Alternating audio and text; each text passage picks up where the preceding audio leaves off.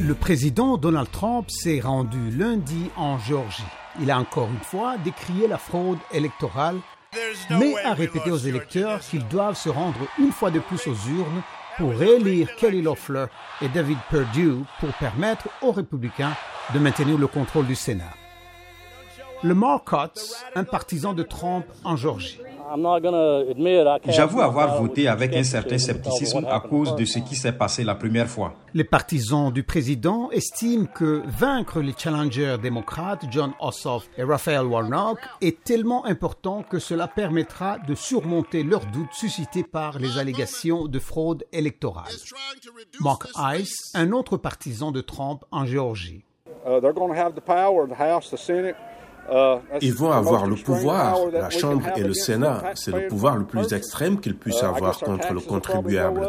Nos impôts vont augmenter, ils vont essayer de nous enlever nos armes, mais ça peut devenir très moche. J'ai peur que si les démocrates agissent comme ils le souhaitent, cela pourrait devenir vraiment moche.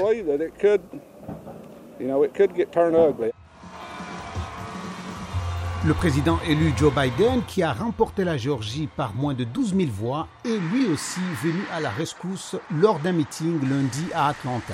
En élisant John et le révérend, vous enverrez un message puissant à ce pays.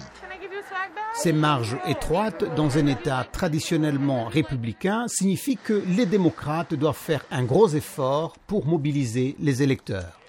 Sean Watkins, bénévole de la campagne du candidat démocrate Ossoff. En fait, je n'étais pas tellement en politique il y a peut-être deux ans, mais à cause de tout ce qui se passe avec Trump, um, cela m'a donné envie de sortir et de faire des choses comme ça. Et j'espère vraiment que les gens vont sortir et changer les choses pour le mieux.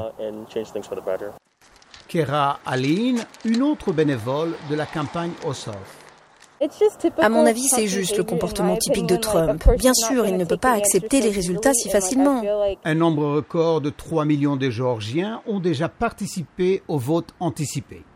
Si les démocrates remportent ces deux sièges au Sénat, la vice-présidente élue Kamala Harris sera le vote décisif. Après une élection présidentielle très serrée, bien sûr, les résultats pour ces deux sièges de sénateurs de la Géorgie vont encore se faire attendre. Yep, and I'm glad you answered. Thanks, man. That's it, man.